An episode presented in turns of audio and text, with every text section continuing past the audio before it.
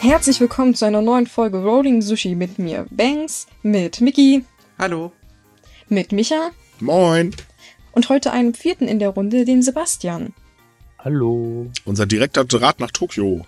Ja, genau, wir hatten dich ja schon mal zu Gast, wenn ich mich recht erinnere. Stimmt. Vor ein paar Wochen, ja. Ich wollte gerade sagen, bist du so vergesslich oder was? Nö, nö, also ich nicht. Ich, aber vielleicht unsere Hörer. Ich wollte nur mal dran erinnert haben. Ah. Ja, heute steht mal wieder ein ganz tolles Thema auf dem Plan. Denn Corona ist in Japan wieder ein wichtigeres Thema geworden als in den letzten Wochen. Die Zahlen steigen nämlich an. Und deswegen haben wir auch Sebastian hier heute eingeladen, denn da er nun mal in Tokio sitzt, äh, kann man eigentlich, glaube ich, am besten mit ihm drüber quatschen. Ähm, es ist so, dass äh, Japan seit vier Tagen jetzt über 1000 Neuinfizierte meldet. Äh, wohlgemerkt, wir nehmen am Sonntag auf, ergo, wir gehen jetzt mal von Sonntag aus. Bis Mittwoch dürfte sich das noch erledigt haben, wenn der Podcast rauskommt. Da werden es wahrscheinlich noch mehr sein. Denn der Winter steht vor der Tür und das führt halt dazu, naja, die Menschen sind halt drin, äh, überwiegend, was man bei den kalten Temperaturen ja auch verstehen kann. Und äh, da ist die Ansteckungsgefahr halt riesengroß. Ähm, wie ist denn das eigentlich bei dir? Oder kriegst, kriegst du irgendwie was davon mit, dass die Menschen sagen, au, böse, steigt halt an, ähm, wir müssen irgendwas tun? Oder wird das einfach hingenommen und das war's dann? Also, abgesehen jetzt von den Nachrichten, wo es natürlich erwähnt wird, ähm, ist es eigentlich nicht so, dass man es irgendwo jetzt groß hier bei uns mitbekommt. Also, es ist alles wie gehabt. Die Geschäfte sind normal auf, die Leute gehen einkaufen, die Leute Hä, was? Wir haben gehen Pandemie? ihrem. ja, so ungefähr. Also, ähm, ja, man fühlt sich natürlich recht sicher, zumindest bei uns. Wir sind ja jetzt nicht in Shibu- Shibuya oder Shinjuku. Äh, von daher geht es. Und wir hatten ja auch äh, die Halloween-Party in Shibuya. Die Videos waren ja doch sehr schwer nur anzusehen, was da schon wieder los war. Und da hat, das ist auch, glaube ich, etwas, wo ich mir vorstellen kann, dass das ein Auslöser dafür ist, dass die Zahlen jetzt doch wieder recht schön nach oben gesprungen waren, denn da gab es dann ja auch ihre Partybusse und Masken hat man da auch nicht wirklich gesehen. Ansonsten ist eigentlich alles so wie die letzten Monate. Yay! Also man hat die, man hat die schönen Regenbogen vor den Restaurants ähm, als Markierung. Sie, ähm, die Restaurants sind halt ähm, ähm, befolgen gewisse Auflagen oder erfüllen gewisse Auflagen. Wobei interessant ist, weil ich diese Woche mit einem äh, Restaurantbesitzer hier gesprochen hatte und ihn mal gefragt habe, ist es denn schwierig, diese äh, Regenbögen zu bekommen, damit man überhaupt zugelassen wird? Also als sicheres Restaurant oder Venue. Und der sagte, nö, eigentlich brauchst du nur eine Flasche Desinfektionsmittel hinstellen. Das reicht schon, um diesen. das sind seine Worte gewesen. Er hat mehr, also er, er hat, die Leute haben eigentlich Masken, er hat die Tür auch immer auf wegen der Durchlüftung. Aber ich habe halt auch schon genug Läden gesehen, wo es halt zu war. Und ja, in der Theorie sollen wohl äh, strengere Auflagen von wegen Durchlüftung und ähm, Sicherheit, also sich Abstand zwischen den Leuten oder kleine Barrieren. Ähm, aber wahrscheinlich, scheinbar, wie er sagt, geben die die Schildchen auch so gerne raus. Ähm, es ist so, dass Tokio ja schon wieder fast an 400 Infizierte pro Tag verzeichnet. Ähm, sehr witzig fand ich, oder eigentlich traurig fand ich äh, die News, als ich das erste Mal über steigende Zahlen schreiben musste. Ähm, da haben sie dann berichtet, ja, es sind halt 400 Neuinfizierte oder 300 paar zerquetschte Neuinfizierte. Ähm, die Zahlen beruhen auf 7000 und ein paar zerquetschte Tests. Äh, wie viele Einwohner hat nochmal Tokio? Richtig, paar mehr? das ist es. Also, um mal mit ein paar Vorurteilen aufzuräumen, ähm, wir haben das oder sehen das bei uns in der Japan-Gruppe, genauso halt auch wie äh, zu den Kommentaren. Die Leute gehen immer davon aus, in Japan trägt halt jeder Maske und alle halten Abstand und äh, jeder hält sich an irgendwelche Maßnahmen und so weiter. Aber wie erlebst du denn das eigentlich in Tokio? Also was ich ja vorhin schon, ähm, wir hatten vorhin schon drüber gesprochen einmal. Also wenn wir einkaufen gehen, du hast das Desinfektionsmittel überall. Meistens habe ich das Gefühl, wir als ähm, Gaijin sind die einzigen, die das Desinfektionsmittel benutzen. Ähm, unsere ähm, nächsten Bekannten ähm, hier in Japan sind aber auch so, dass sie sehr vorsichtig sind. Ähm, ähm, crowded places halt meiden, Desinfektionsmittel nicht ins Kino gehen, was auch immer. Aber ich habe so die Beobachtung gemacht, dass eigentlich kein großer Unterschied zum normalen Leben ist. Wenn du ähm, zwar im, in einem Geschäft die Linien auf dem Boden hast, was ja alles nett gemeint ist, wir wissen alle, dass es äh, praktisch kaum umzusetzen ist bei der Masse an Leuten, die einkaufen gehen. Und so ist das halt auch einfach. Also gerade in Geschäften oder ähm, kleinen Restaurants, die sind eigentlich fast immer voll, wie immer wie man es halt so kennt. Gerade zur Mittagszeit, wenn die ganzen Leute halt ihre Mittagspause machen, ist es jetzt kein großer Unterschied. Man hat dann klar, wenn man jetzt äh, in ein Restaurant geht oder Hidaka ja irgendwelche Ketten, die haben dann schon gewisse Maßnahmen, wie diese kleinen Plastikschildchen dazwischen. Gut, ich bin der Meinung, die Dinger taugen überhaupt nichts, aber okay, nett gemeint. Hm. Und dann ist es aber auch so, gerade wenn man nach Shibuya, Shinjuku guckt, äh, da ist nichts mit Abstand. Masken werden getragen, aber das liegt einfach daran, dass Japaner sowieso kein Problem damit haben, äh, Masken zu tragen. Auch wenn, wenn man die Nachrichten verfolgt, ähm, auch weiß, dass es natürlich auch genug Menschen gibt, die sich jetzt auch schon dazu ähm, dagegen auflehnen und sagen, Leute, Corona ist nicht gefährlich, lasst eure Masken zu Hause. Also diese Tendenz gibt es ja hier in Japan natürlich auch.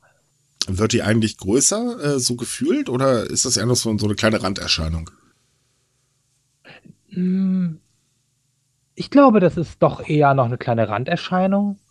So zum, vom Gefühl her. Ähm, und ich glaube, das ist dann auch wirklich eher da, wo die Leute sich dann auch mit äh, versammeln, um Alkohol zu konsumieren. Da hat man das dann schon eher, wie jetzt zum Beispiel Halloween, wo ja die Stimmen ja dann auch wirklich äh, öffentlich waren, Leute, nehmt eure Masken ab. Ich glaube, du ja, da gab es irgendwie am, ja, ja, äh, am Rand von Shibuya äh, wurden die Leute wohl von, genau. ähm, ich nenne es jetzt mal liebevoll Schwurbel empfangen. Wieso ja, haben diese Leute ähm, eigentlich in Japan vorher noch, nix, noch nie was gesagt, wenn da schon Leute die Masken getragen haben, wenn sie irgendwie krank sind oder so? Wieso fällt dir das jetzt erst ein? Hm? Ja, weil es ja jetzt global ja. ist und sich alle äh, Weltregierungen zusammengeschlossen haben. Du, du weißt doch, Iran ja. hat es doch tatsächlich das erste Mal in ihrem Leben geschafft, mit äh, ähm, äh, Israel zu reden und einen gemeinsamen Plan zur Weltherrschaft aufzustellen. Ach so, okay. Entschuldigung, aber ernsthaft, das ist so dämlich. Sehr lustig finde ich halt auch immer die Sache mit, wir leben in einer Diktatur. Mhm. Ja, das genau. sagst du auf einer mhm. Demo öffentlich, auf einer Straße mit einem Schild in der Hand. Richtig. Äh, und du wirst nicht abgeholt und so weiter. Interessante Diktatur.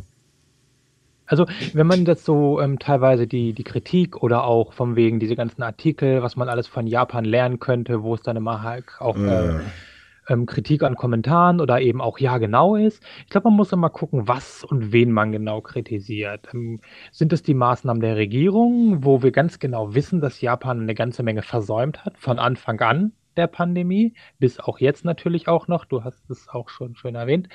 Ähm, oder sind es halt die Leute, wo man natürlich viele Menschen hat, die regelkonform leben, was einfach in den Japanern drin steckt, aber auch es, das ist utopisch zu denken, zu sagen, alle Japaner folgen den Regeln und halten sich an das. Ich, ich habe die Erfahrung oder habe das Gefühl, dass sobald ich einem Japaner nicht genau aufschreibe, wie er sich regelkonform zu verhalten hat, ist er in Panik und weiß nicht genau, was er tun soll. Ich bin gerade so an Lemming erinnert, ich weiß auch nicht warum.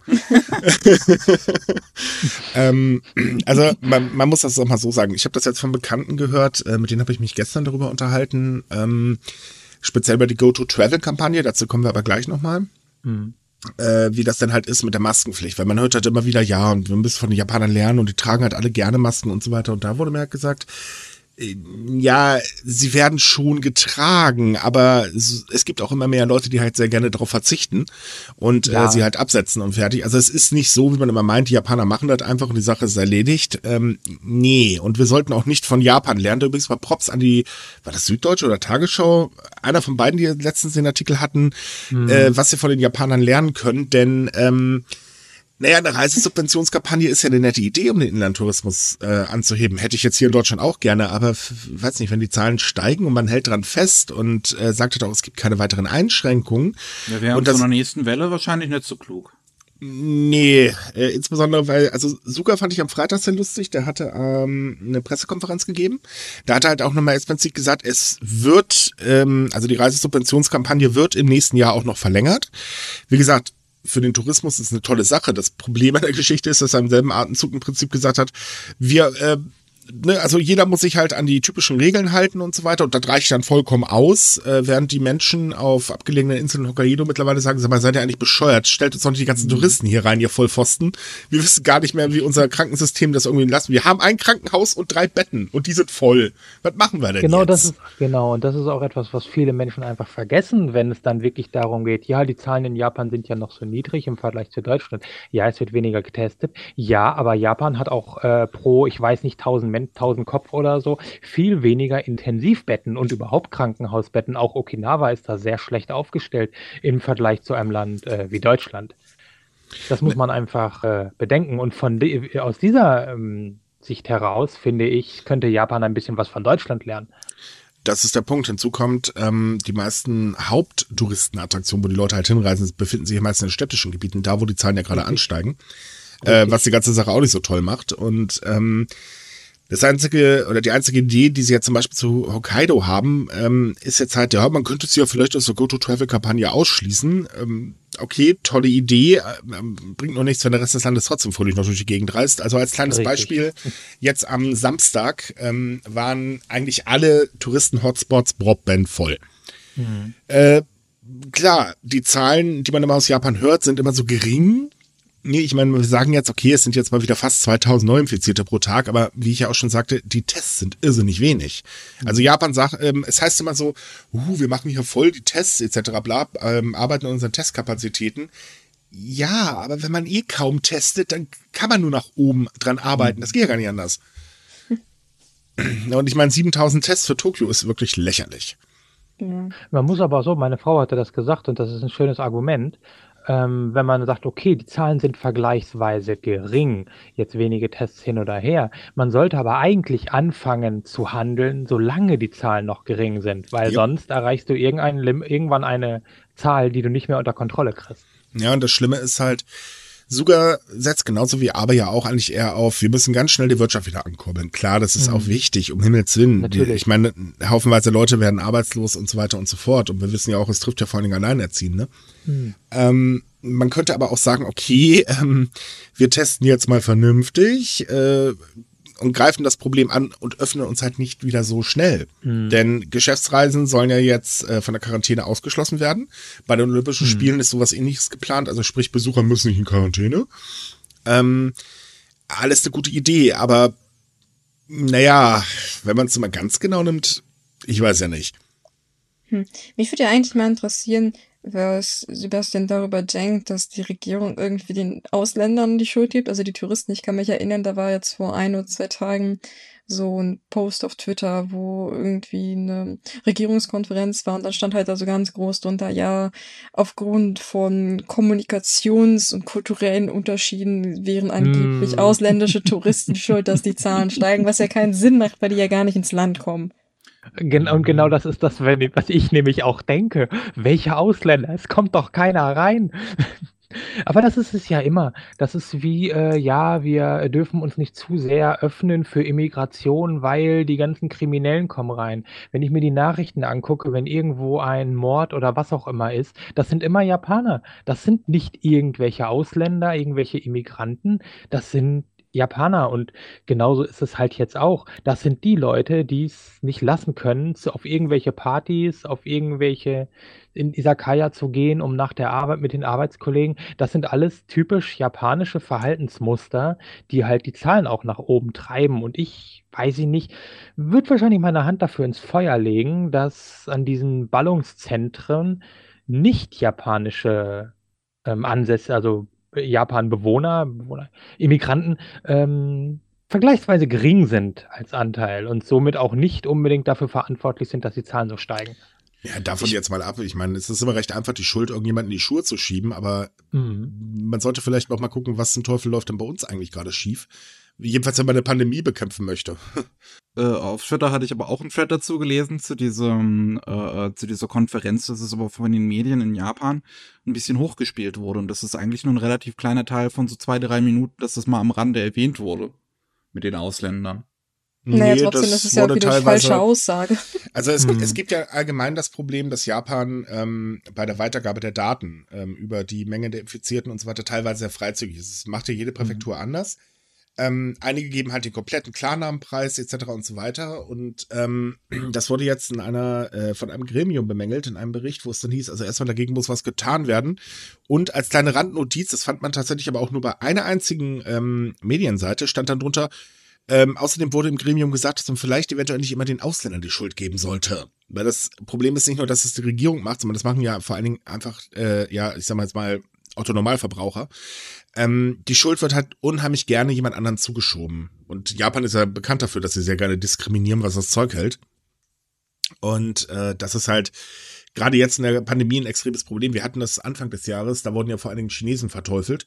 Da gab es dann so Drohschreiben gegen chinesische Restaurants und so weiter und so fort. Ähm, weil man halt immer die Schuld irgendwo anders sucht. Gut, wie der Virus jetzt ins Land gekommen ist, weiß auch keiner, aber naja, mein Gott. Ja. Also sie diskriminieren ja auch immer gerne dann auch ihre eigenen Leute. Das ist ja auch, da gab es auch diese Geschichte von der Frau aus Osaka, die in Nara oder so gearbeitet hat, die dann nicht in der Firma mit den anderen zusammen auf die Toilette Mhm. durfte, nicht mit denen essen durfte, weil Osaka ja ein Corona-Hotspot ist. Also die Japaner sind sehr schnell darin, Leute Oder das äh, zu medizinische stigmatisieren. Oder das medizinische Personal arbeiten an der Front und äh, Mhm. werden dann auch noch fröhlich äh, von äh, mit Vorurteilen bombardiert, was das Mhm. Zeug hält. Also es ist schon interessant, wie Japan eigentlich mit dem Virus umgeht. Also ich muss ganz ehrlich sagen, Ja. wenn wir uns davon anfangen, was abzugucken, dann tut mir leid, haben wir nicht mal eine Tassen am Zaun. Ich persönlich bin mittlerweile auch der Meinung, wir bräuchten mal ein paar strengere Maßnahmen, weil Lockdown, ähm, davon merke ich nicht sehr viel. Mhm. Ähm, gut, wir hatten jetzt am 11.11. keinen Karnevalstrubel, wobei ich das ehrlich gesagt toll fand. Ähm, aber ähm, ähm, es ist halt einfach so, dass, ähm, seien wir doch mal ehrlich, wenn man innerhalb der Woche äh, mal in die Einkaufsstraßen guckt, die sind proppenvoll. So, und äh, ich habe jetzt hier, meine Straße, in der ich wohne, steht halt unter äh, genereller Maskenpflicht, ist halt Einkaufsstraße, also Maske auf, klappt übrigens auch nicht. Vor allem gerade ältere Leute, was ich mal sehr faszinierend finde. Ähm, von daher, ja, ich, ich finde halt einfach, es wird allgemein sowohl in Japan wie auch in Deutschland viel zu lax mit dem ganzen Thema umgegangen. Anstelle halt mal konsequent sagen, okay, komm, wir machen jetzt mal die Schotten dicht für, was weiß ich, zwei, drei Wochen und dann ist Ruhe im Karton. Äh, ja, okay, gut, und äh, wir haben hier mehr Schwurbler als in Japan. Was die Sache wahrscheinlich weiß. schwieriger macht.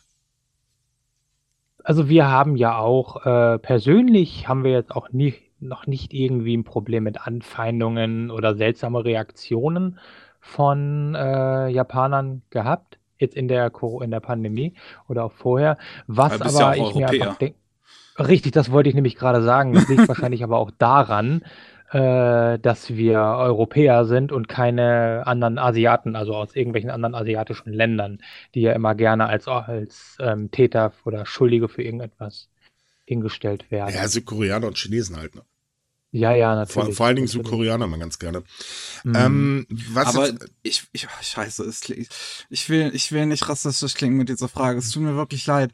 Aber ich meine, ich kann auch unter Europäern jetzt nicht die einzelnen Nationalitäten zuordnen. Kann man das dann, also können, äh, sehen Chinesen großartig anders aus als Japaner? Ja. Also ich finde schon, Äh, Ja, man kann, also sagen wir mal so, äh, es gibt schon Nuancen, äh, Unterschiede, aber äh, ja, Gott, jeder kann man nicht anders, immer ne? sagen. Kann Ich man meine, nicht wir, immer haben- wir sagen, haben wenn, bekannt, Ja. äh, wir haben ja bekanntlich auch in Deutschland Leute, die sind stockdeutsch äh, mit äh, Hm. Arno dazu mal Vorfahren und die sehen halt aus wie keine Ahnung, äh, südländisch oder so und die dürfen sich auch ständig mit. Rassismus auseinandersetzen, obwohl sie eigentlich wirklich Ja. stockdeutsch sind. Hm. Im Prinzip ist es doch eigentlich auch egal. Es ist doch einfach so, Genau. völlig Wurst, wo einer herkommt. Ähm, nur weil er jetzt in einem anderen Land oder eine andere Religion hat, ist es, sorry, es gibt keinen Grund, jemanden zu diskriminieren. So Ja, das sowieso. Richtig. Ne? Und ähm, in Japan wird das halt noch sehr gerne praktiziert, wobei das ja allgemein weltweit ne, stärker wird. Leider. Ähm, ja. Aber um mal von dem Thema ein bisschen wegzukommen, äh, was ich sehr interessant fand, war, dass jetzt dadurch, dass die Infektionen ähm, wieder ansteigen, äh, jetzt wieder die Debatte empfacht ist, dass halt die Präfekturen mehr rechtliche Möglichkeiten bekommen. Das hatten wir auch Anfang des Jahres schon. Da gab es ja das Problem, äh, der Ausnahmezustand kam. Naja, man durfte halt Betriebe nur bitten zu schließen. Also, hm, mach zu, bitte, bitte, bitte. Aber wenn ihr nicht drauf hört, ist es auch nicht so schlimm, können wir sowieso nichts machen. Und genau da wird jetzt äh, wieder gefordert, ey Freunde, wir haben das damals schon gesagt, gebt uns doch endlich mal eine Handhabe.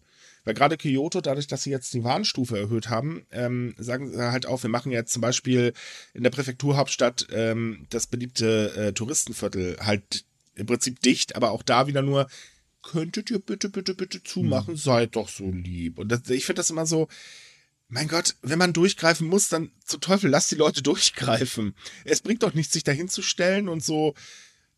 Ja, im Prinzip, ich, ich finde das. Wer hat sich ich, diesen Plan überhaupt im Vorhinein ausgedacht, so, mm, so was ist das?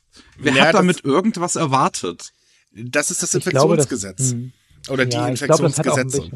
Ich glaube, das hat auch damit ein bisschen was zu tun, dass die Japaner auch immer noch davon ausgehen, also die Regierung, dass die Leute einfach das tun, was die Regierung sagt. Und wenn die Regierung sagt, bitte mach das, dass die halt wirklich dann einfach sagen, okay, ja gut, die machen, sagen das, ja. dann machen wir jetzt mal zu.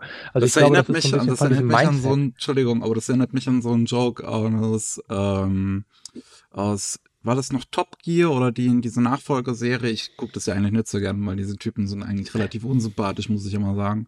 Aber da war ein relativ guter Gag drin von wegen, äh, äh, also jetzt auf Deutschland bezogen, aber dann kann ich, dann kann ich mir vorstellen, dass vielleicht in Japan ähnlich ist. Da hat die einer gefragt, was passiert, wenn man in Deutschland über eine rote Ampel geht? Und dann hatte der Deutsche darauf geantwortet, ja, das macht man nicht. Und dann hat er nochmal gefragt, ja, aber was würde passieren, wenn du das machst? Und er mhm. so, ja, aber das macht keiner. Doch, das macht keiner. So. Ich komme immer ziemlich blöd vor, wenn ich an der roten Ampel stehen bleibe und alle anderen schon längst drüben sind. So frei nach dem Motto, ja, ich verstehe die Frage nicht. Aber ja, das ist in Japan ungefähr so ähnlich. Man macht es halt einfach nicht. Man will halt nicht negativ auffallen. Das ist ja so, so ein Credo von den Japanern vor allen Dingen. Ähm, ich sage, bei den Deutschen war es bestimmt auch mal so keine Ahnung, äh, so alt bin ich ja Gott sei Dank dann doch noch nicht, aber äh, mittlerweile, ganz ehrlich, ist das auch eh jedem egal. Also wir sind schon ziemlich ich-bezogen hier in unserer Gesellschaft geworden. Ich denke mal, das ist auch so eine Sache, die Japan definitiv noch blühen wird, wenn sie dann irgendwann merken, huch, man muss ja nicht immer so auf andere Leute achten. Hm. Ähm, zu dem Witz noch mal ganz kurz. Unser ähm, Lehrer in der Japanischschule hatte uns eine schöne Sache erzählt. Der sagte nämlich genau dieses mit den Ampeln dass es so lange okay, also so lange äh, vonnöten ist, an einer Ampel, die rot ist, stehen zu bleiben, solange alle stehen bleiben. Wenn einer geht, ist es völlig okay und akzeptiert als Japaner oder von Japanern, okay. wenn man dann auch einfach bei Rot über die Ampel geht. Ist hier in Deutschland aber auch so. Wie gesagt, ich komme ja, immer ja, ziemlich doof vor, weil ich immer stehen bleibe. Aber ich habe ja, so viele, mhm. äh, ich wurde schon zu oft angekarrt. Ich habe da ehrlich gesagt keine Lust mehr drauf, deswegen, ey, nein, ich, ich, nur noch Ich denke halt immer, irgendwo könnte ein Kind stehen, was vielleicht äh, das sieht, dass ich bei Rot rübergehe und ich kriege das nicht mit. Von daher, und sorry, die Minute habe ich. Und ganz ehrlich, ich bin eh ein schlechtes Beispiel. Also das wäre mir noch egal, aber äh, von, von daher. Einsicht ist der erste Weg zur Besserung. Nee, meinte ja. mal äh, eine Dame zu mir. Sie ja für Beispiel für die Kinder. Mir fiel leider nichts Besseres an, als zu sagen, was schlecht ist. Ähm, war ein bisschen doofe Idee in dem Moment. Aber naja. Na, jedenfalls, äh, um nochmal darauf zurückzukommen zum Thema ähm, die Debatte über strenge Virengesetze. Was ich da auch wieder interessant fand, war ebenfalls wieder äh, die Aussage der Regierung eben, äh, nein. Das wäre viel zu schwierig, äh, irgendwelche Gesetze jetzt ähm, äh, zu bearbeiten. Deswegen, es bleibt hübsch alles so, wie es ist. Das heißt also, wenn es jetzt wieder schlimmer in Japan wird, und davon können wir eigentlich ausgehen, weil wir erleben das ja bei uns ja auch gerade, ähm, naja, wird trotzdem nicht wirklich viel passieren. Also sprich, die Go-To-Travel-Kampagne bleibt laufen, die Go-To-Eat-Kampagne bleibt laufen, beziehungsweise mhm. läuft die überhaupt schon? Ich glaube ja. Ähm, Unternehmen dürfen wieder nur gebeten werden, also das heißt, äh, die typischen Spielcasinos bleiben sowieso offen. Mhm. Ähm, von daher, im Prinzip ist Japan da, oder kann man eigentlich nur für das Land hoffen, dass das nicht so schlimm wird wie jetzt hier bei uns. Es ist einfach Denn, so unfassbar dämlich. Ja, es ist unfassbar dämlich, aber wie gesagt, Wirtschaft geht halt vor, ne? Ja, erlebt es ja, hier auch. Bei, hm? Ja, ja, man erlebt das ja hier auch bei äh, vielen Gegenkommentaren.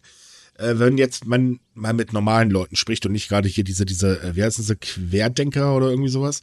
Also sprich die, die einen Furz quer haben, versuchen zu denken. Ähm, da hört man ja auch immer, Leute, die Wirtschaft, die Wirtschaft, die Wirtschaft. Gut, bringt mir nicht sehr viel, wenn ich tot bin, dann habe ich nicht mehr sehr viel von der Wirtschaft. Hm. Ähm, ist aber für mich noch ein bisschen nachvollziehbares Argument, nur dass die Regierung halt eigentlich im Prinzip nur auf die Wirtschaft setzt, halte ich dann doch schon für verkehrt. Ähm, auch so, das erleben wir in der Gruppe immer, äh, mittlerweile sehr häufig, so, hör, ich will wieder nach Japan und hoffentlich machen sie die Grenzen auf, mir ist sowieso alles egal und so weiter und so fort. Und denkt man sich auch, Leute, ey, es mhm. ist, ist, ja, wie soll ich sagen, also, ich finde, die Wichtigkeit ist ein bisschen falsch gesetzt worden. Du meinst Prioritäten? Äh, danke, das Wort habe ich gesucht. So, aber wir sollten mal weiter mit unseren News machen. Wobei äh, noch eine Sache zu den Maskenverweigerern, die ich einfach unglaublich lustig fand. Ähm, man hat ja das Problem, also so geht's mir halt immer, wenn man dann gemütlich in einen Laden reinstiefelt, man hat seine Maske auf, die Brille ist beschlagen, ergo ich sehe ja eh kaum noch was. Ähm, macht übrigens die Einkauf, ist ja günstig, weil ich einfach partout nichts anderes sehe als das, was ich brauche. ähm, und dann läuft da eine Fregel ohne Maske durch die Gegend. Äh, was macht man? Ansprechen, dann darf man sich wahrscheinlich was anhören. Äh, mhm. Meistens hat man dann im Hinterkopf, okay, vielleicht hat äh, der oder die ja gerade einen Attest oder so und ne, lassen wir das einfach mal. Japan geht da jetzt einen anderen Weg, denn die testen gerade einen Roboter, der jetzt dann zu den Leuten hin und sagt, äh, Maske auf. Ich finde das total cool. Sowas will ich ja in Deutschland auch haben. Ich weiß nicht, ich finde die Idee ganz niedlich will, eigentlich ja. eher. Ich finde es eher cool, wenn es einen eingebauten Sicherheitslaser hat. Also, wenn ihr oh, versteht, ja, was bitte. ich meine. Ja, bitte. Nein, also ich hatte das gerade so ähnlich im Kopf. Also ich würde es gut finden, wenn der Roboter, Entschuldigung meine Wortwahl, ähm, dem Maskenverweigerer in die Fresse haut. Kommt einfach so, so, so, so einen automatischen Boxhandschuh. So. Ja, ja genau. da er ein bisschen kleiner ist, würde ich, äh, also mir würde schon reichen, wenn er in den Bauch boxt, beziehungsweise bei Männern äh, sogar noch ein bisschen tiefer, aber äh, immer volle Kanone rein. Ähm, Nein, was, was ich daran gut finde, ist, äh, ich kenne haufenweise Videos, wo gemerkt auch aus Japan, wo halt dann erstmal dis äh, diskutiert wird oder meistens der Verkäufer gerade hier in Deutschland sehr äh, stramm stehen darf, dann wird das halt aufgenommen. Äh, kleiner Tipp da übrigens, äh, die letzte ähm, Sepp-Folge von End äh, 3 auf, äh, was war die denn, mit, letzten Mittwoch, die findet man auch auf YouTube. Die haben dazu ein Video gemacht, ähm, beziehungsweise einen Bericht gebracht äh, zum Thema, dass mittlerweile sehr gerne die Leute einfach dabei auch aufgenommen werden, was man eigentlich übrigens nicht darf. Ähm, das ist schon ziemlich hart, wie die da vorgehen. Ich erinnere mich da so liebevoll an den äh, Typen, der meinte, weil Kino irgendwie kein Popcorn verkaufen wollte an seine schwangere Frau, dass das jetzt die Frau misshandelt. Ja, irgendwie so in dem Dreh und so weiter. Oder auch die Dame im, im ich glaube, das war ein Teddy, wenn ich mich nicht irre, wo die Verkäuferin zusammengestrunzt wurde, nur weil sie die äh, Richtlinien durchsetzt. Äh, also ernsthaft, solche Leute tun mir wirklich leid. Und da finde ich die Roboter ganz praktisch, weil dann sollen sie Roboter anschreien, das interessiert sowieso keinen. Richtig. Und die boxen dann einfach. Ja. Nein, die Idee dahinter ist allerdings wirklich ziemlich gut. Äh, nee, finde ich gut, finde ich total gut. Man muss auch dazu sagen, er kümmert sich übrigens auch darum, wenn an der Kasse nicht genug Abstand gehalten wird, finde ich auch toll, weil wenn, äh, manchmal habe ich so das Gefühl, sag mal, willst du mir am Arsch schnüffeln oder warum kommst du jetzt so nah? Mhm. Und ich mag das sowieso nicht, wenn die Menschen so nah mit dran stehen und äh, ich ja, Wenn sie einen so schön in den Nacken atmen. Mm. Oh. Ja, vor allem, wenn du dann noch die Maskenverweigerer genau hinter dir hast und du denkst, Alter, ich drehe mich gleich um und ich schlag dich. Ich, ich mag dich nicht. Du bist mir zuwider. Geh weg, stirb, hau also, einfach ab. Ich, ich weiß auf. nicht. Ich habe dieses Problem nicht, aber ich glaube, das liegt einfach auch daran, dass ich kleiner als der Durchschnitt bin und die sie über mich hinwegatmen. Ja, okay. Das ist, dass ist bei mir, hm? gut, damit haben wir jetzt dann äh, groß zu sein, hat auch Nachteile. Ja, haha. ja, wir sollten aber auch aufpassen, weil das klingt langsam so, als würden wir zur Gewalt aufrufen wollen. Nein, das, das sind, es sind ja nur meine Gedanken, über die ich erzähle. Ich würde sowas nie machen, aber so, manchmal überlege ich mir dann schon so, was, was willst du jetzt eigentlich so bei mir dran? Ich, ich will doch nicht, geh doch weg, verdammt. Ich will nicht knuddeln. Das ist so, äh, ich mag das so schon nicht und äh, dann, dann hast du dann die Leute davon, wenn dann so ein Roboter kommen würde und sagen würde, mhm. ey, Alter, Abstand halten. Oder spuckst dich. spuckst dich. Mal abgesehen davon, dass ich unter der Maske grinsen würde wie ein Honigkuchenpferd, ich würde das so feiern. Ach, das wäre schön. Ja, ja, also ich, ich verstehe dich. Also ich habe diese Probleme nicht, aber wie gesagt, ich bin kleiner als ihr, ich gehe nicht so wirklich raus, also von daher äh, kann ich nicht so mitreden. Der... Was ich jetzt auch nicht schlimm finde, um ehrlich zu sein. Ja, okay. Ähm, nachvollziehbar. Der kleine Maskenverweigerer wird kommen. Gut, kommen wir mal zu anderen Themen, ein bisschen weiter weg von Corona, denn wir haben noch ein paar andere interessante Sachen. Ich glaube, der äh, Podcast wird heute auch wieder ein bisschen länger. Ähm, wir haben nämlich die erste Bank in Japan, die jetzt Kundendaten verkaufen möchte. Yay. ja, das ist, äh, also Problem ist natürlich, die Banken leiden natürlich auch ganz immens unter der Corona-Krise. Äh, erstens, die Leute kaufen sowieso meistens ja online ein. Zweites Problem, ähm, naja, Kreditvergabe funktioniert momentan auch nicht so wirklich, weil man kann keine Kredite an Unternehmen geben, die am seidenen Faden hängen. Das wäre auch ein bisschen Quatsch. Mhm. Und da hat sich dann die Mitsu Financial Group gesagt, oh Gott, wir haben doch so viele Daten, naja, dann machen wir jetzt einen Datenservice für einen Kunden und äh, geben halt äh, Daten von Konten, Transaktionen und Kreditkarteninformationen weiter. Äh, natürlich anonymisiert. Ihr seht es leider nicht, aber ich mache jetzt hier gerade meine Gänse, äh, äh, Quatsch, Anführungsstrichen Fingerchen. Ähm, und damit ho hoffen sie sich natürlich ordentliche Gewinnzuwächse. Äh, ich persönlich sehe das Ganze ein bisschen skeptisch, wenn ich ehrlich bin, weil, Alter, was ich mit meinem Geld mache, geht keine Sau was an. Ich finde das ja schon albern, wenn oder, oder bedenklich, dass die Leute hier, wie, wie heißt dieses System? Äh, dieses Rabattkartensystem. Ähm, äh, Payback? Äh. Oh ja, das nervt mich mal. Haben Sie Payback-Karte? Nein. Haben Sie Payback? Alter, ich gehöre nicht zu einer Sekte. Haben Sie Payback-Karte? Oh, an jeder Kasse mittlerweile. Das geht mir so auf den Sack. Und vor allen Dingen, Leute, ich gebe doch nicht meine Daten, damit ich so einen beschissenen Punkt bekomme, damit ich mir irgendwann was in die Kaffeemaschine holen kann. Äh, bin ich doch dreimal schneller, als wenn ich, wenn ich mir die Kaffeemaschine direkt kaufe. Alter. Ähm, ja, jedenfalls äh, sagen sie jetzt halt, nö, wir wollen das jetzt machen und äh, die Gesetze in Japan lassen das sogar zu. Das finde ich eigentlich viel bedenklicher als den Vorschlag selbst. Ja. Richtig. Naja, das, das ist halt, in Japan gibt es keine Gesetze, damit du Firmen Zaum hältst. Da gibt es maximal Gesetze, damit du die äh, ja, Kunden im Zaum hältst. Ja. Wie gesagt, alles für die, äh, ne? Ähm, alles für die Wirtschaft, alles für den Bürokrat.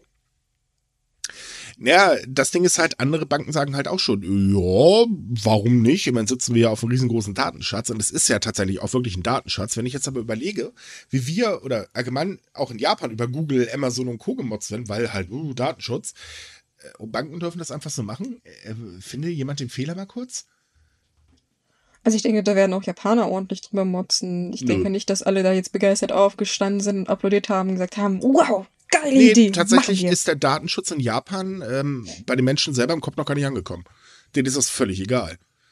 Ähm, also den ja, ich habe ja nichts zu egal. verbergen. Ja, das ist ja, das ja, das ist ja der allgemeine Konsens, ja. Nee, aber es, es ist halt tatsächlich so, dass, äh, das hat man jetzt gemerkt bei den ähm, Entity Docomo äh, Skand äh, Skandilchen, in Anführungsstrichen. Mhm. Die gehen einfach sehr besorgen äh, oder sehr sorgenfrei mit ihren Daten um. Wenn ich überlege, äh, wir werden ständig dazu aufgehört, Leute, langes Passwort und so weiter, das gibt's in Japan mhm. überhaupt nicht. Ich fand das so nee, lustig, als wir uns bei einem unserer Medienpartner ein Konto anlegen mussten.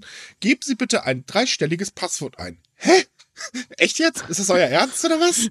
Wollt ihr mich kann verarschen? ich mir nicht mal ausdenken, das ist viel zu kurz. ja, eben. Da stand dann sogar drunter, bitte benutzen Sie nicht 1, 2, 3. Ich, ja, toll, viel Auswahl habe ich nicht. Okay, 3, 2, 1. Ja, so ungefähr. Ich, 2, 3, 4. Ohne Witz, ich, wenn ich, ich würde es gerne eigentlich mal ausprobieren. Ich meine, sowas macht man nicht, aber ich würde eigentlich gerne mal ausprobieren, eine Kombination aus 1, 1, 1 oder 2, 2, 2 oder 3, 3, 3. Mhm. Aber es existiert da einfach kein Bewusstsein für. Mhm. Und deswegen ähm, ist es halt so eine Sache, äh, sie hauen zwar auch ordentlich gegen Google und Co., das macht ja, scheint ja momentan ein weltweiter Trend zu sein, kann ich auch nachvollziehen, ja. weil das sind ja nun mal Datenkraken. Aber dann die Banken das einfach machen zu lassen. Und ich finde, diese Daten sind sogar noch sensibler als, weiß ich, wenn mhm. Google durch mein Handy weiß, dass ich im Sexshop war oder so ein Scheiß. Sonst ist es mir doch egal. Ähm, Wissen ja nicht, was du gekauft hast. Die haben dir auch gezeigt, wie du da hinkommst. ja, eben. Hat mir ja auch gezeigt, wie ich da hinkomme. Ich habe meine Piepshow genossen. Dann können sie meinetwegen auch die Daten dazu haben. Das ist mir Wurst. fertig. äh, Kriege ich halt vier Wochen lang, äh, was ich, egal welche Seite ich ansurfe, irgendwelche Sexshop-Werbung. Aber wenn ich da, da Geld ausgebe, da geht das keinen was an. Vor allen Dingen steht da ja auch noch drin, wofür ich das Geld in der Regel ausgebe. Hm. Nee, ich will nicht, dass die wissen, dass ich eine Domina gekauft habe. Übrigens, sowas mache ich nicht, gekauft. aber vielleicht, ja, be bezahlt habe, Entschuldigung, aber vielleicht sollte ich noch erwähnen, dass, ich, dass das jetzt so Theorie war, sowas würde ich nicht machen, aber das glaubt mir jetzt eh keiner mehr. Ja, ja, ja, also da bist du jetzt wir, selber wir schuld, wenn du solche Beispiele Welt, das bringst. Das ist alles okay, das ist alles in Ordnung. ich hasse euch manchmal. Ich verurteile dich nicht. nee, ich habe mich nur gerade öffentlich blamiert bei, ich weiß nicht, was hatten wir letztens? Äh, irrsinnig viele Zuhörer, also von daher. Ähm, verdammt. Gut, jetzt kriegen wir Werbeanfragen von Sexshop. Lass mich raten. Ne? Hatten ähm, wir das nicht auch schon mal? Hatten wir auch schon mal, ja.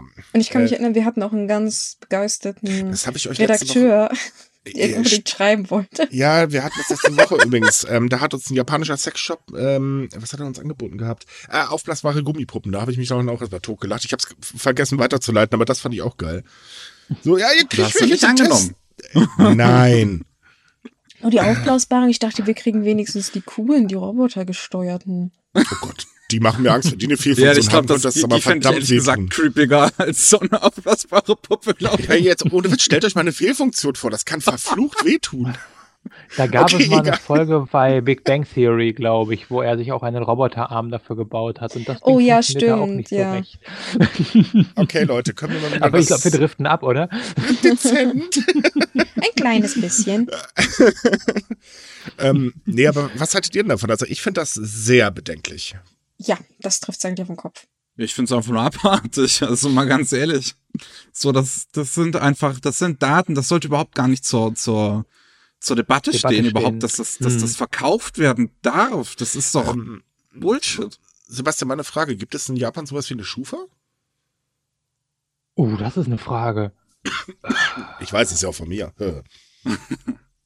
Ich weiß es ehrlich gesagt gar nicht. Ich weiß halt nur, dass wir, ähm, wenn wir irgendwie auch bei dem Mietvertrag jetzt hier und so, dass man halt recht viel äh, vorweisen musste an Mhm. Belegen, an Savings und so weiter. Also es ist ja so bei uns in Deutschland, wir haben ja leider die Schufa, warum die auch immer noch arbeiten darf, Mhm. weil eigentlich Verstöße gegen die DSGVO, aber das sagen wir ja keinem. Ähm, ist es so, äh, ich hoffe jetzt, dass ich mich nicht voll irre, aber soweit mir bekannt ist, ähm, gibt es da auch die Möglichkeit oder wird das Scoring-Wert auch anhand des Wohnorts und so weiter berechnet. Das heißt, wohnst du in einer Ecke, die jetzt halt ein bisschen ähm, Ah, sozial ist das ja, ja. ja, genau. Oder wenn du öfter asozial als, umziehst. oder Mhm. genau, öfters, dann wird man halt runtergerechnet. Und das ist halt so, Hm, genau. dass anhand dieser Daten ähm, äh, tatsächlich ja äh, auch, okay, wo wohnt er? Und dann halt eben äh, können Firmen anhand des Einkommens, des Wohnorts äh, ähm, und äh, andere Statistik zum Lebensstil halt eben ein komplettes Profil von dir erstellen.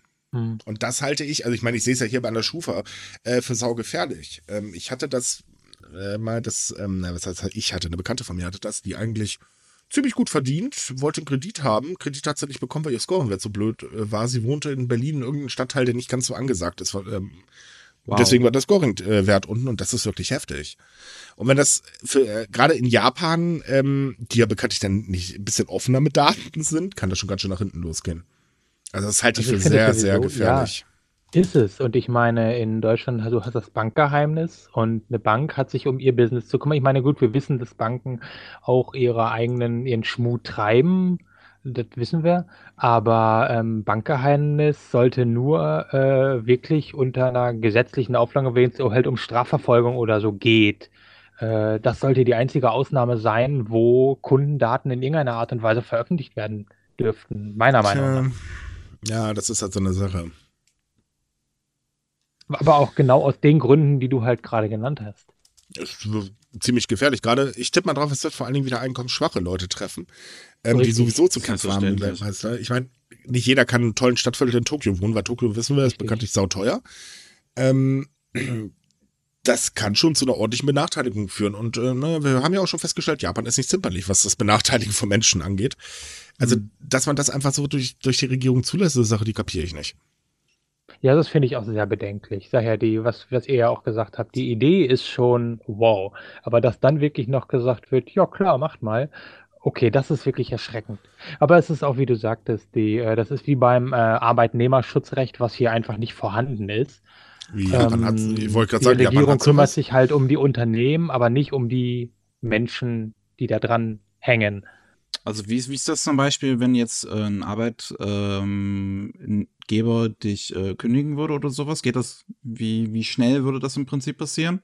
Ich glaube, innerhalb eines Monats, ich Okay. glaube drei Wochen oder so, kannst du gekündigt werden. Aber zum Beispiel, ein anderes Beispiel ist zum Beispiel, wenn du einen Teilzeitjob hast. In Deutschland hast du auch als Teilzeit immer Anspruch auf Urlaub und bezahlte, wenn ein Feiertag ist, kriegst du es bezahlt. Ähm, in Japan hast du das nicht.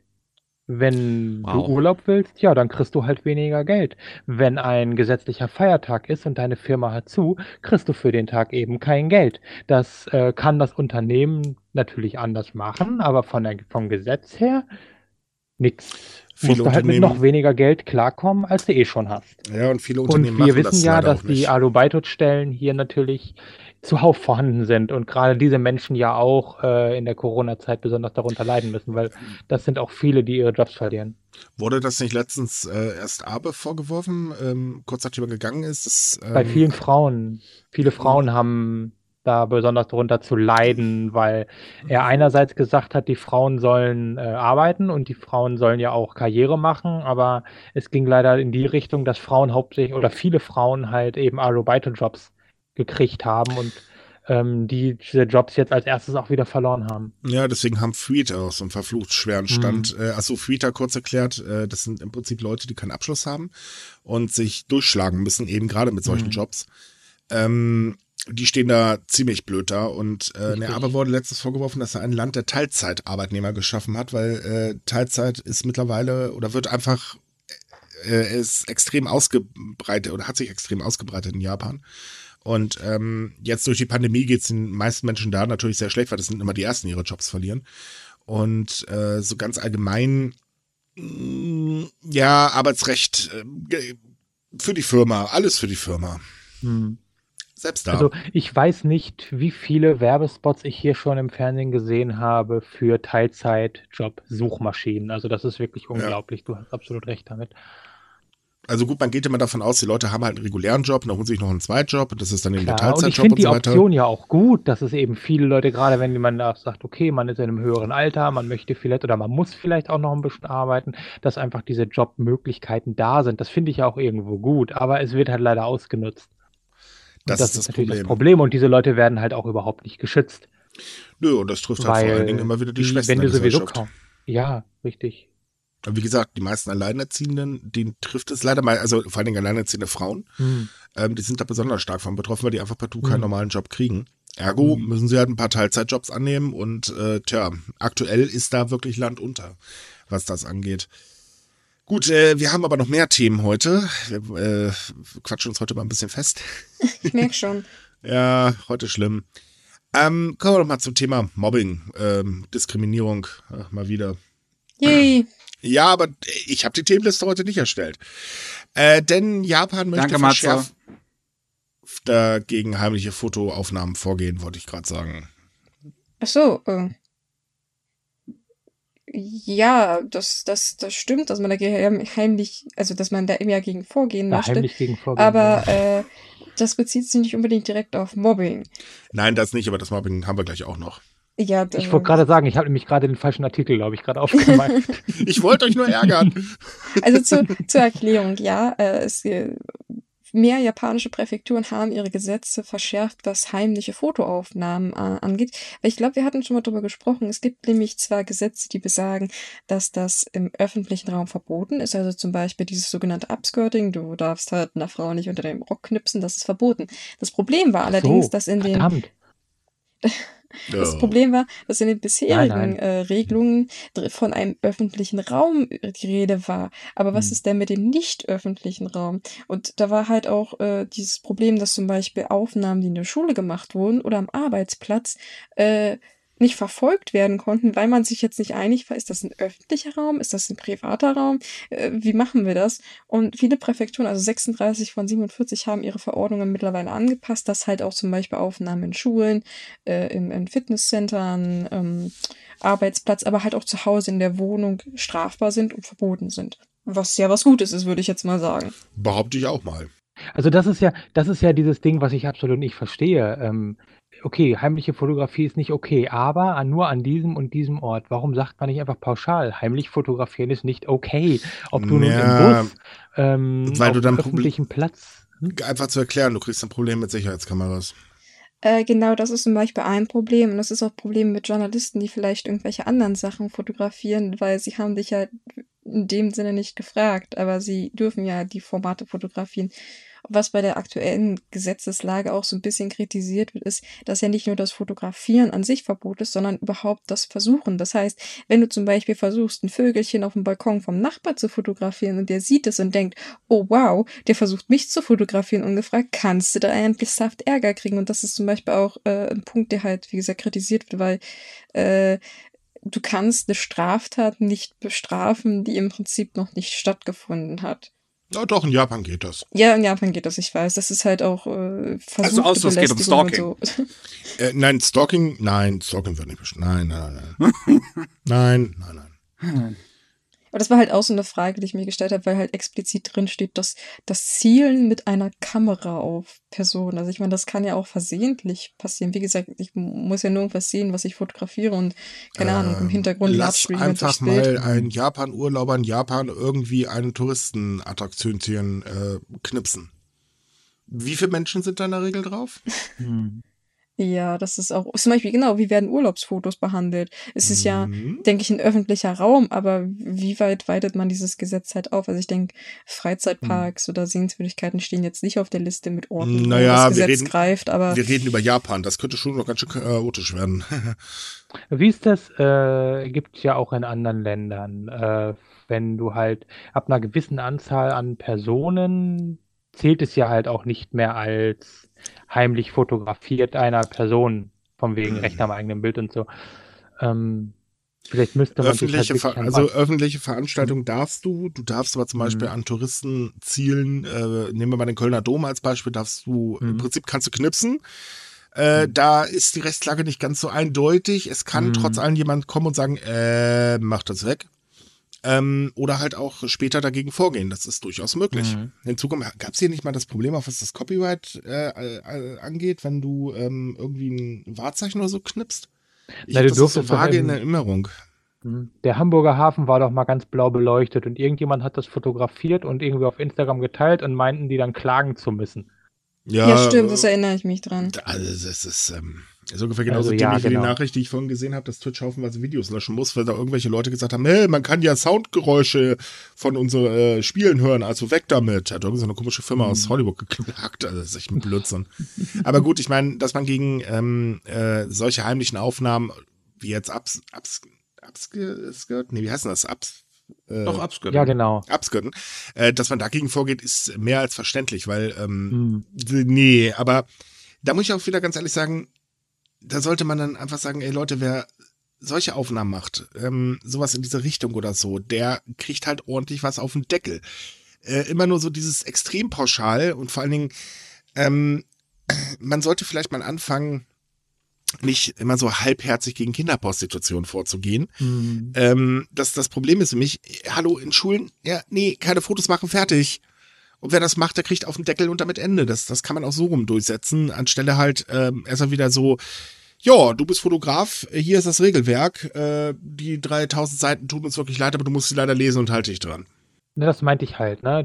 Natürlich ist das kein leichtes Thema, gerade durch die vielen Situationen und ähm, dass man halt wirklich äh, gewisse Dinge oder eben halt auch an gewissen Orten, das halt dann äh, ganz klar sagt, nee, da darfst du keine Fotos machen oder eben diese Art von Fotos sind halt strafbar, ganz egal, wo du die gemacht hast. Also ob ich, äh, wenn ich jetzt eine Frau unterm Rock, fotografiere, dann ist das strafbar und das ist scheißegal, wo das Foto gemacht ist, ob es auf dem Klo gemacht ist, ob es auf dem öffentlichen Platz irgendwo gemacht ist oder bei ihr in der Wohnung, das ist völlig egal. Also das Eben. geht dann immer so ein bisschen, das macht es komplizierter, als es eigentlich sein müsste. Es Ja. ist eh schon schwierig genug.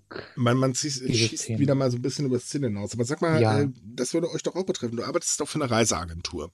Ja. Äh, da habt ihr doch dann auch ein Problem, wenn das an öffentlichen Orten, äh, sagen wir mal, komplett verboten wird. Dann habt ihr Spaß. Weil welche Bilder macht ihr denn noch? Einen Touristenort mal ohne Menschen zu erleben, ist, glaube ich, ein bisschen schwierig. Ähm, wenn wir sowas machen, arbeiten, also wirklich äh, auch Fotos und so, dann arbeiten wir in der Regel direkt mit den Locations zusammen. Ah, okay. Ähm, Gut, aber du hast natürlich, du hast natürlich recht. Ähm, wir hatten jetzt ja eine, ähm, eine Aktion in Okinawa, da war meine Frau eine Woche lang.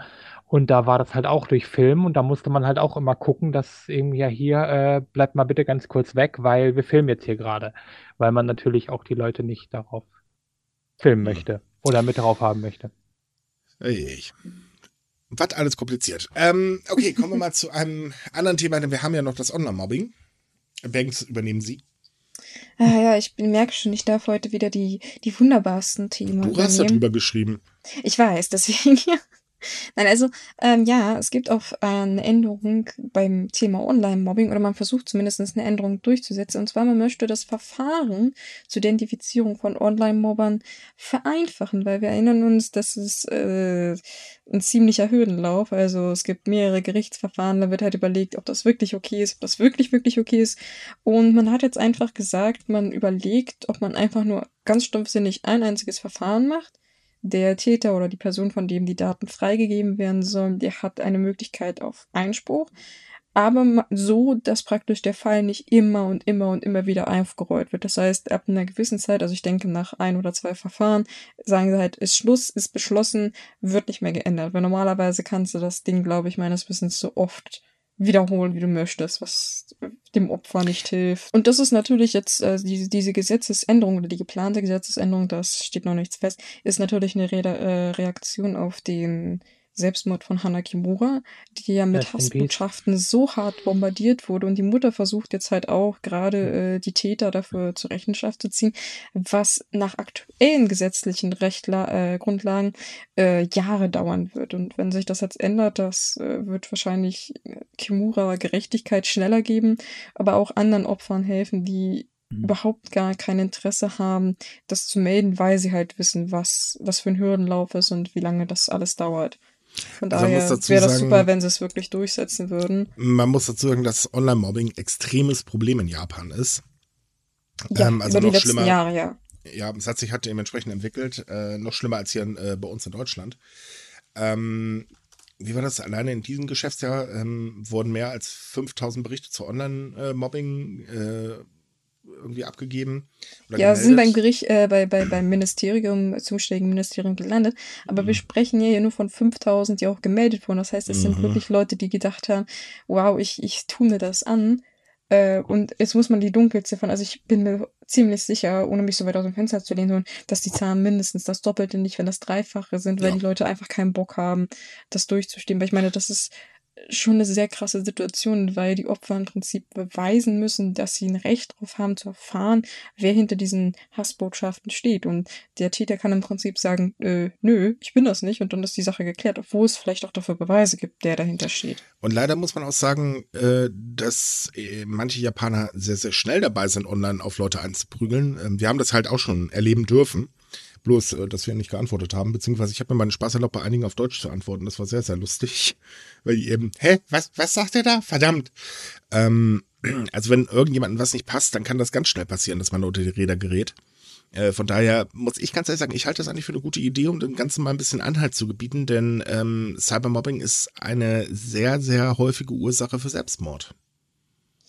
Das stimmt. Absolut. Das Und ähm, es ist nicht nur, natürlich nicht nur in Japan, gerade finde ich auf äh, englischen Plattformen wird ja ein Spruch wie äh, bring dich um äh, heutzutage so benutzt, wie man vor, weiß ich nicht, 20 Jahren du bist doof gesagt hat oder vor 30 Jahren, keine Ahnung. Ähm, das hat ja schon fast diesen, dieses Level von Normalität, diese Sachen zu sagen. Und naja, ich meine, äh, ganz ehrlich, erlebt das hier in Deutschland. Versuch mal bitte mit irgendeinem äh, Covidioten äh, ja, ja, zu diskutieren. Natürlich. hast du da Spaß? Wie mhm. oft wurden mir jetzt in den letzten Wochen allein schon gesagt, bring dich um, hast keine Ahnung, mhm. du bist äh, tot und ja. Äh, wir werden dich kriegen und so weiter mhm. und so fort. Ja, kennen wir alles. Aber das Ding ist, dagegen Na, muss halt was getan werden. Und absolut. Muss, ähm, ganz ehrlich, ich bin auch der Meinung, man muss langsam mal ein bisschen die äh, ganzen Plattformen, äh, wie jetzt Facebook, Twitter und Co. mal ein bisschen im Zaum halten, weil ähm, die greifen meines Erachtens nach äh, viel zu wenig ein. Das Absolut. stimmt, also aber es ist, denke ich, auch Thema einfach der, der Überfluss, der vorhanden hm. ist. Wenn ja. du das alles separat prüfen musst, dann hm. Ist natürlich keine Entschuldigung, aber. Hm. Nein, aber es, es ist halt einfach so, dass die Diskussionskultur weltweit ähm, ziemlich nachgelassen hat, äh, dank auch von solchen Plattformen, ähm, hm. weil man sich halt einfach in Sicherheit wiegt. Und diese Sicherheit sollte mal genommen werden. Ich weiß es nicht, äh, ich bin ein bisschen zwiegespalten, was die Klarnamenpflicht angeht. Ähm, ich weiß nicht, ob ich das gut oder schlecht heißen soll. Ähm, mich persönlich würde es nicht stören, ich bin eh mit Klarnamen bei Facebook. Aber. Ähm, mich persönlich würde es ziemlich stören. Ja, Mich definitiv auch.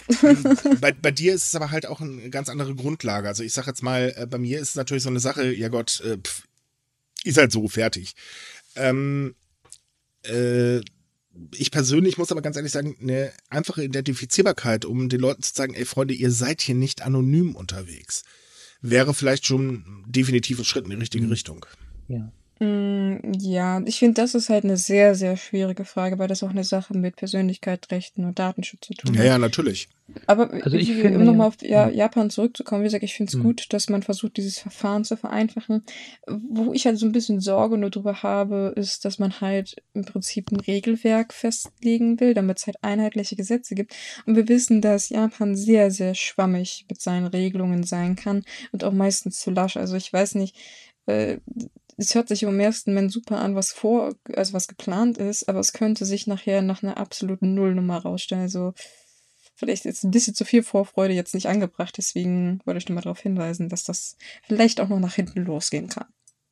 Also es ist ja sowieso schon, also ich finde es schon sehr bewundernswert, dass äh, wenn irgendwas Gutes bei dem nach dem aus dem Tod von Hannah rausgekommen ist, ist es halt wirklich das, dass ihre Mutter äh, da wirklich offen gegen mit äh, gegen versucht anzukämpfen gegen Cybermobbing. Und ähm, ja auch viel finanzielle Unterstützung bekommt, weil sowas kann man ja alleine auch einfach kaum tragen. Ja, und als, nochmal ganz kurz, um zu dem anderen Thema von vorhin zurückzuspringen mit den Banken, mit das, ich, weil ich war vorhin die ganze Zeit überlegen, war, Moment mal, wir hatten so etwas mit Privatsphäre und Debatte und Privatschutz von Privatsphäre und dann, das ist nämlich genau dieses Thema gewesen, dass hier nämlich plötzlich hieß, ja, aber die Privatsphäre der Leute, was mhm. ist mit der mhm. Privatsphäre der Leute, äh, der Bankkunden?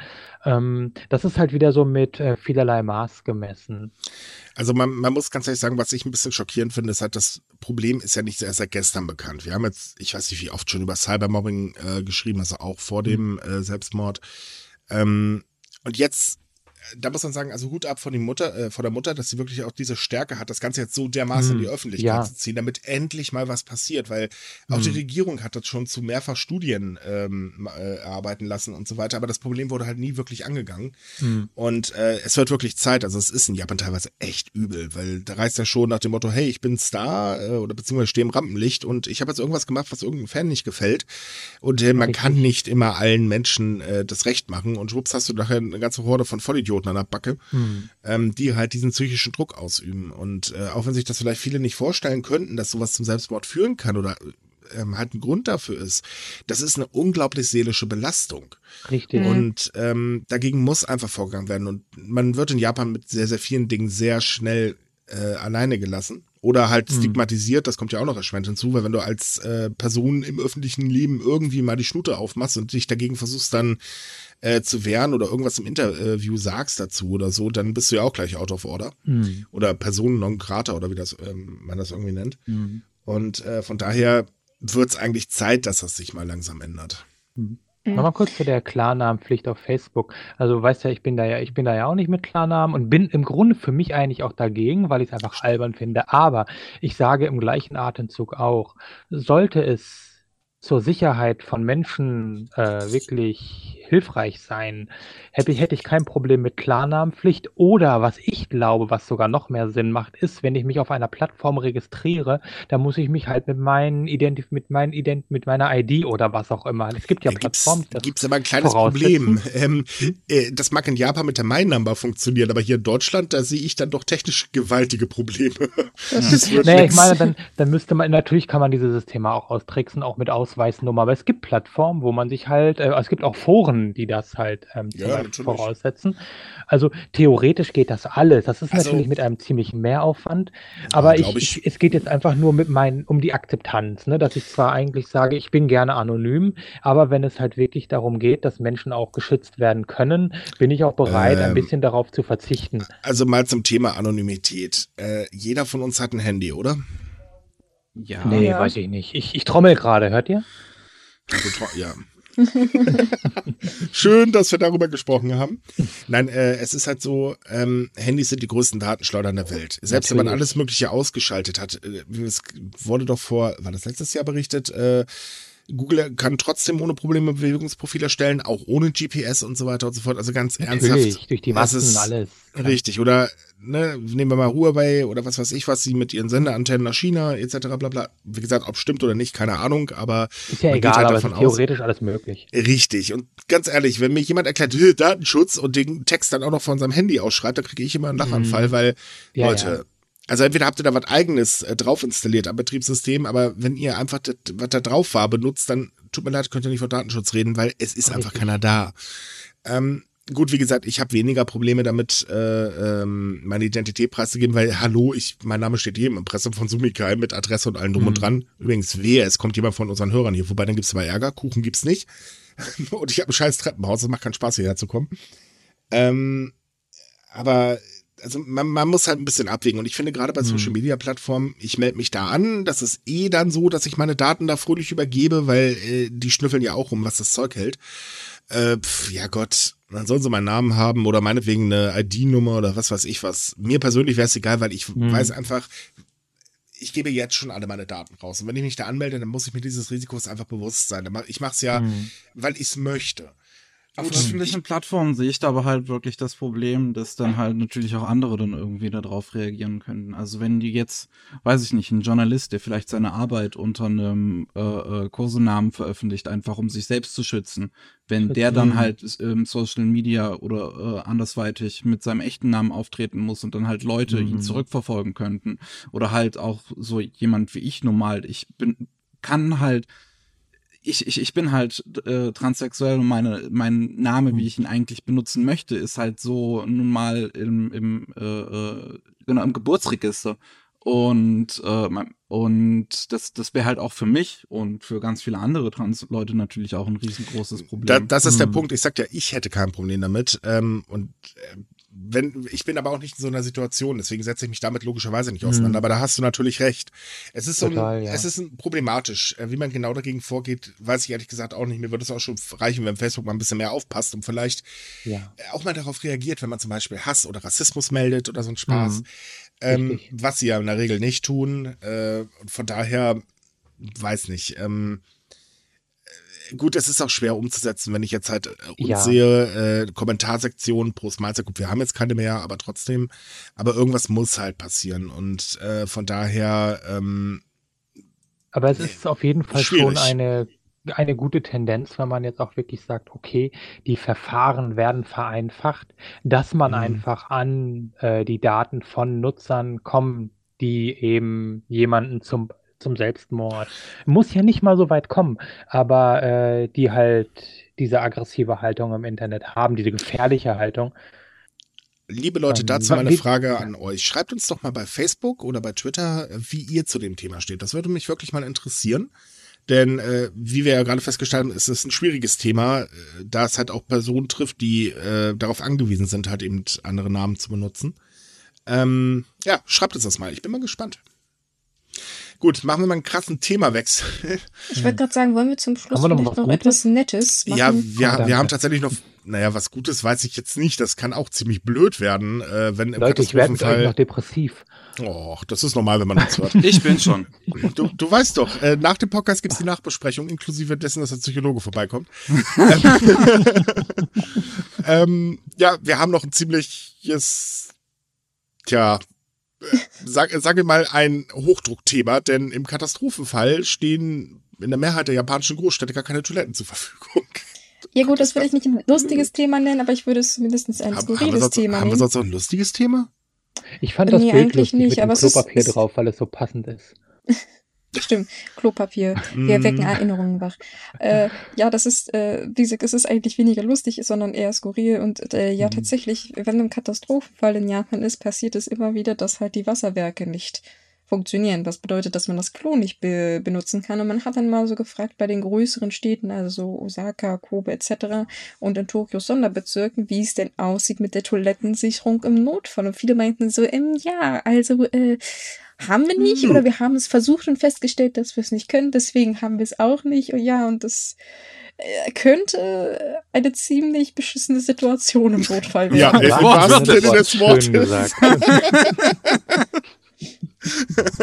Aber ähm, äh, also ich glaube, hier in Deutschland würde sofort alles mit Dixie-Klos vollgezimmert werden. Ähm, wie ist das eigentlich? Gibt es eigentlich schon Dixie-Klos mit Popospülung? Hm, Marktlücke für Japan. ähm, ja, also wir lachen drüber, aber das kann schon ziemlich blöd sein, wenn man halt äh, eh im Katastrophenfall äh, mit Problemen zu kämpfen hat. Das bringen Katastrophenfälle so in der Regel mit sich und dann noch nicht mal auf Toilette kann, um sich zu erleichtern.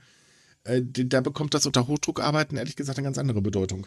Ja, vor allem ist es auch ungesund, weil es gibt zwei Fälle, die halt äh, sich zum Beispiel 2011 bei den großen Erdbeben rund um Fukushima und 2016 in Kumamoto gezeigt haben, nämlich A, dass die Leute halt nicht auf Klo gehen, was äh, nicht gesund ist für die Blase, aber sie essen und trinken halt auch nicht ausreichend.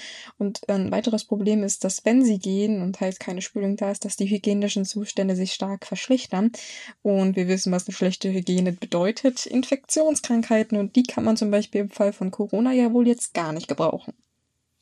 Ja, man muss auch dazu sagen, dass die Städte tatsächlich äh, Richtlinien ignorieren, die ähm, vom Kabinettsbüro im April 2016 erlassen wurden.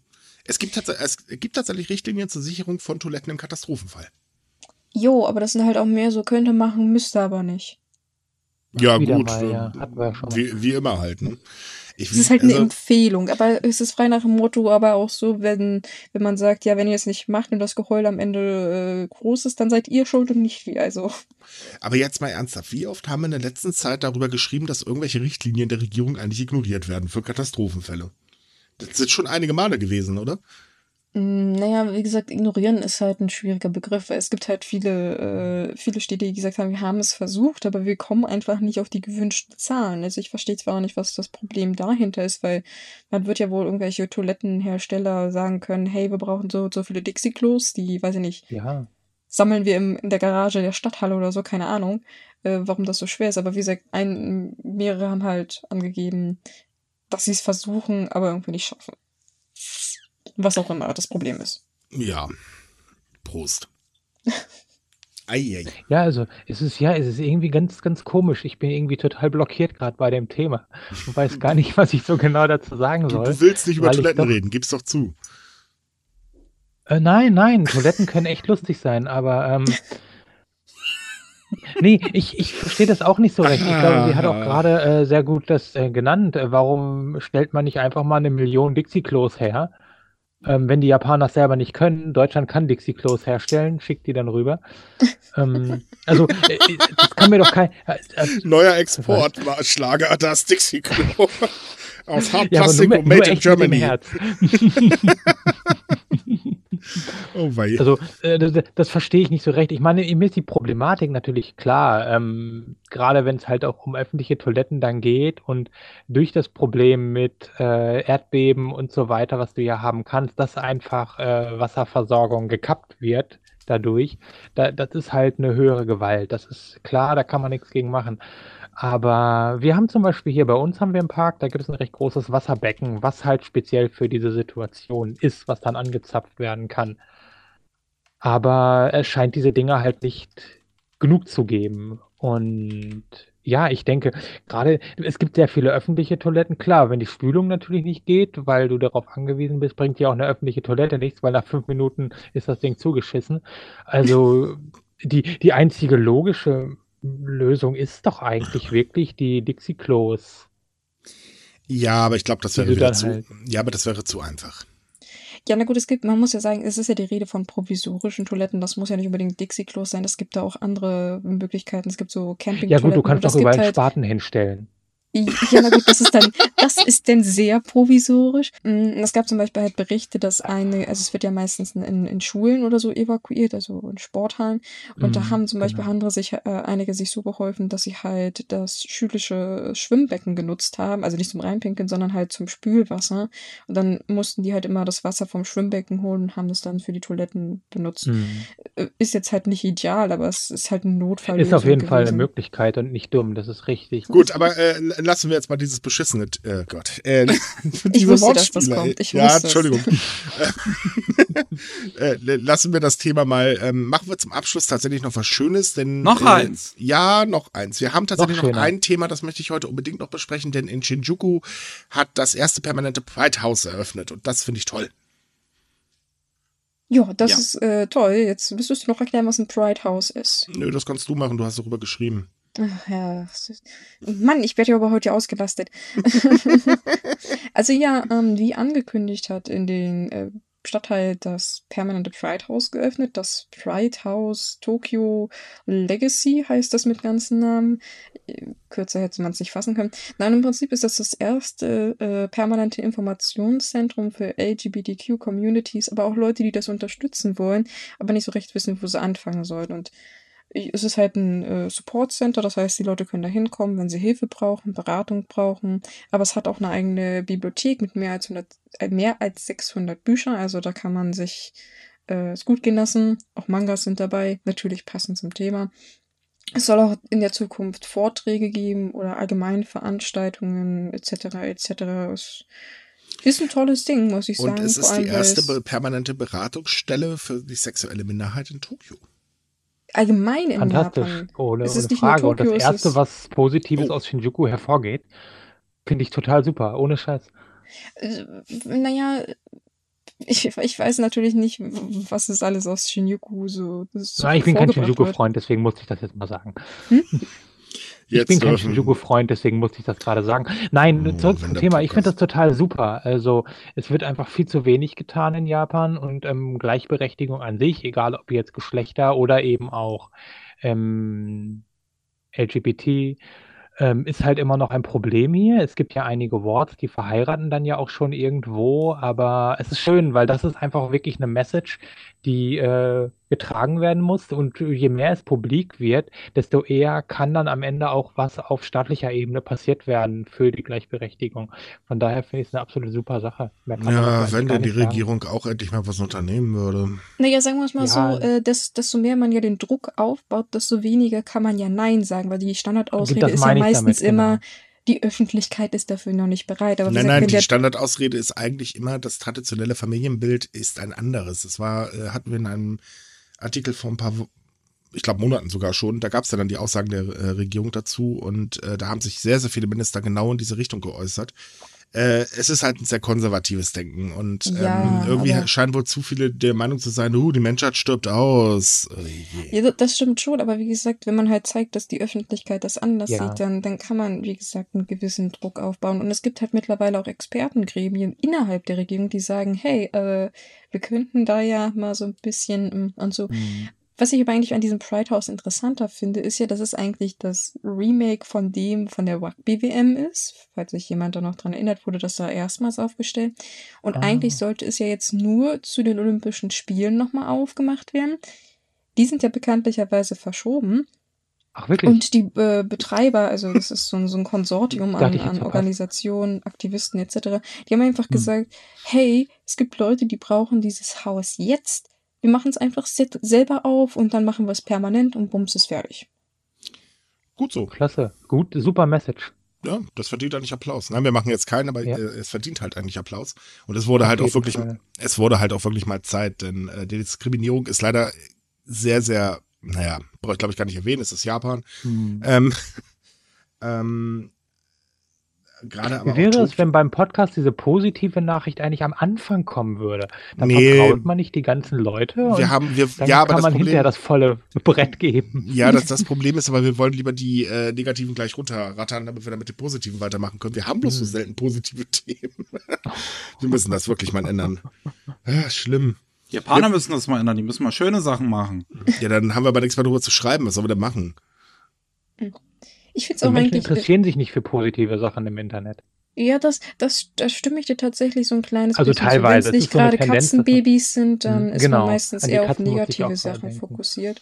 Ach nee, so, kommt, so funktionieren Nachrichten ja. Man kann Nein, äh, Freunde, se selbst bei den Katzenbabys gibt es mittlerweile ganz viel Kritik, also lassen wir das lieber. Ja gut, das stimmt auch wieder. Wie, wie äh, oft haben wir das erlebt? Und äh, wir hätten ja eigentlich noch das Katzenthema, aber das lassen wir jetzt heute mal. äh, okay. Ich wollte eigentlich nur sagen, äh, noch zum Pride House, ich finde es sehr schön, dass auch sehr viele große Unternehmen sich daran beteiligen. Zum Beispiel Panasonic ist dabei, Asahi, Coca-Cola, na gut, Coca-Cola ist da eigentlich immer drei dabei, aber halt auch äh, Fujitsu und sehr viele japanische Unternehmen, die sagen, die unterstützen das.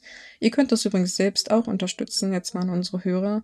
Äh, die Webseite, die ist im Artikel verlinkt und da gibt es halt auch Spendenmöglichkeiten. Also wenn ihr sagt, hey, wir wollten uns das gerne auch mal angucken nach der Pandemie, irgendwann mal so in 20 Jahren, äh, könnt ihr das bis dahin noch irgendwie finanziell unterstützen. Jo, schöne Sache. Definitiv. So. Ja, ich glaube, wir beenden dann heute bei dem Podcast.